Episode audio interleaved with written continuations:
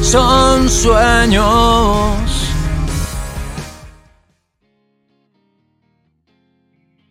Bienvenidos a Son Sueños, mi nombre es Alejandro Campos o Alex Campos, como gustes si quieres llamarme. Discúlpame si me escucho un poco extraño, pero me acabo de levantar y discúlpame si se subió tarde este episodio porque normalmente se suben como a las 8 de la mañana, pero pues también hoy fue mi descanso, ¿verdad? Estamos grabando 8.40 de la mañana, me acabo de despertar hace escasos 20 minutos porque tuve un sueño, mm, no sé si describirlo bonito, no sé si extraño, pero aquí les va. Para empezar, yo tuve un primer sueño que no sé por qué eh, estaba ahí. Era en la plaza de Perinorte. La gente que ubique, pues, es, es, una plaza que está bonita, a ver, está bonita, pero no hay casi nada. Lo chido es que tiene una feria como adentro de la plaza, se ve muy gringa, la verdad. La, la onda está muy, muy gringa, pero pues al parecer yo trabajaba ahí eh, en, en un Game Planet y con un compañero. Es que está confuso porque soñé con alguien, soñé con, con Lucía. Si usted sigue los podcasts de una historia más, sabrá ahora quién es Lucía, ya para hablar más, más claramente de, de Lucía. Y me acuerdo que no me hablaba, sabía que estaba ahí. Y yo no quería estar en ese lugar porque era muy incómodo no poderle hablar y verla. Eso no importa mucho. ¿Por qué? Porque yo me salía del lugar y extrañamente llegaba al metro Indios Verdes con, con mi abuela. Íbamos platicando. Iba mi tío, un tío que, que la neta no le hablo y iba con su familia y se adelanta y había un pasillo profundo y de repente ya no había nadie, ¿no? Y, y, de repente está este tío ahí y se avienta. fue algo muy traumante porque se avienta a las vías del, del metro y el metro ya había pasado, pero se va a otro. El metro se detiene y mete la cabeza en las llantas y lo deshace. El metro se va y queda su cuerpo ahí tirado. Mi, mi, abuela queda en estado de shock. Y yo tengo que taparle los ojos y decirle, no veas. Güey, fue algo muy, muy, muy traumante y muy feo. Este tío hace mucho que no lo veo y la neta no me interesa verlo ni hablar con él. No me dolió. Me dolió más la reacción que tuvo mi, abuela porque pues, es su hijo, ¿no? Al final del día. Eh, su familia no hizo nada y, me extrañaba que nada más se desmayó su esposa y sus hijos no tenían alguna expresión de, de güey, mi papá se acaba de suicidar, ¿no? Entonces me acuerdo que de la nada viene él como su espíritu, no sé describirlo bien y habla con mi abuela y le dice, no estés triste. Y mi abuela estaba llorando y le dice, no, ¿por qué lo hiciste? ¿Por qué te suicidaste?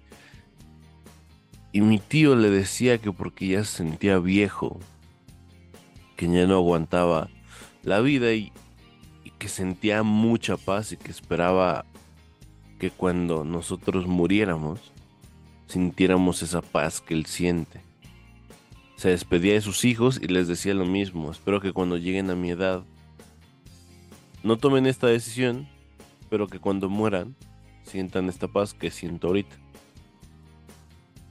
Y me acuerdo que se iba. Y me acuerdo que en ese, en ese, en ese tiempo, en ese preciso momento, mi abuela me dice, mm, se está despidiendo. Y yo no, no entiendo nada de lo que está pasando. Y como que mi abuela se hace otra, güey. Completamente deja de, llorar. Y, y, se hace como yo recuerdo que es en la vida real. Y me dice, tu tío se está comunicando con nosotros porque ella falleció. Y yo decía, chinga. ¿Cuándo falleció? En julio. Y pues estamos en noviembre. Y yo le decía, no mames, abuela. O sea, estamos en noviembre, ¿por qué nadie me avisó? No, pues tal. Ah, bueno. Y de hecho, si ves enfrente de la estación, o sea, la gente, no había gente, güey. Y enfrente de la estación estaba un tipo que se parecía mucho a mi tío. Decía, mira, nos está llamando. Quiere que vayamos a algún lugar con él. Güey, lo seguíamos. Lo seguíamos. Y se abría la, la pared. Y me decía mi abuela, métete por esos huecos que se están haciendo de la pared y vas a despertar. Pues sin mamada me metí y no me desperté. Llegué a un túnel con él y me dice, esto te va a gustar. Pero en ese entonces ya no dimensiono si es mi tío o es otra persona. O sea, no sé si es otra persona, güey. Pero mi tío y veo una viejita. Me subo y era una viejita, güey. O sea, eh, me subo y, era un mundo muy cabrón. Y se sentía una paz muy chida. Me acuerdo que me sacaba una casa así medio en ruinas, pero después de ahí eran pastizales, eran edificios muy bonitos, había gente haciendo ejercicio en los edificios, había gente cantando, había, había pastizales donde había animales, había borregos, había vacas. Y me acuerdo que me decía, explora este mundo. Güey, sin mentirles, había un chingo de muñecos, parecía un tianguis eterno y había un chingo de muñecos y en un puesto específico yo veía un set de muñecos de Lego que representaba un sueño que había tenido. Ahorita no me puedo acordar del sueño, porque de hecho ese sueño lo soñé hace demasiados años y le decía, ¿por qué está esto aquí? Y me decía, son tus recuerdos. Vas a encontrar muchas cosas de tu vida que están aquí.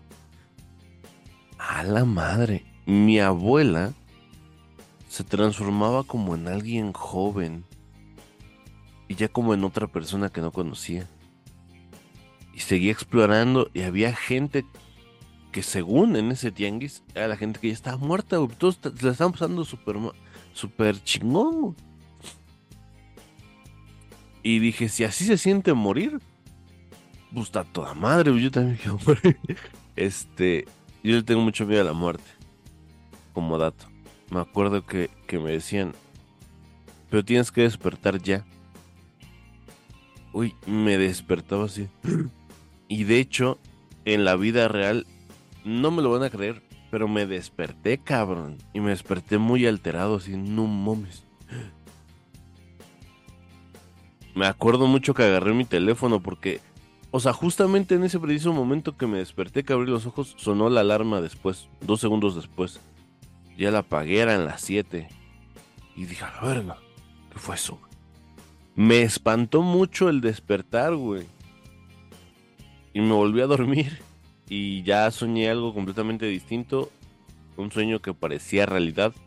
Que nadie me creía que había visto eso. Pero yo le comentaba a la gente cercana.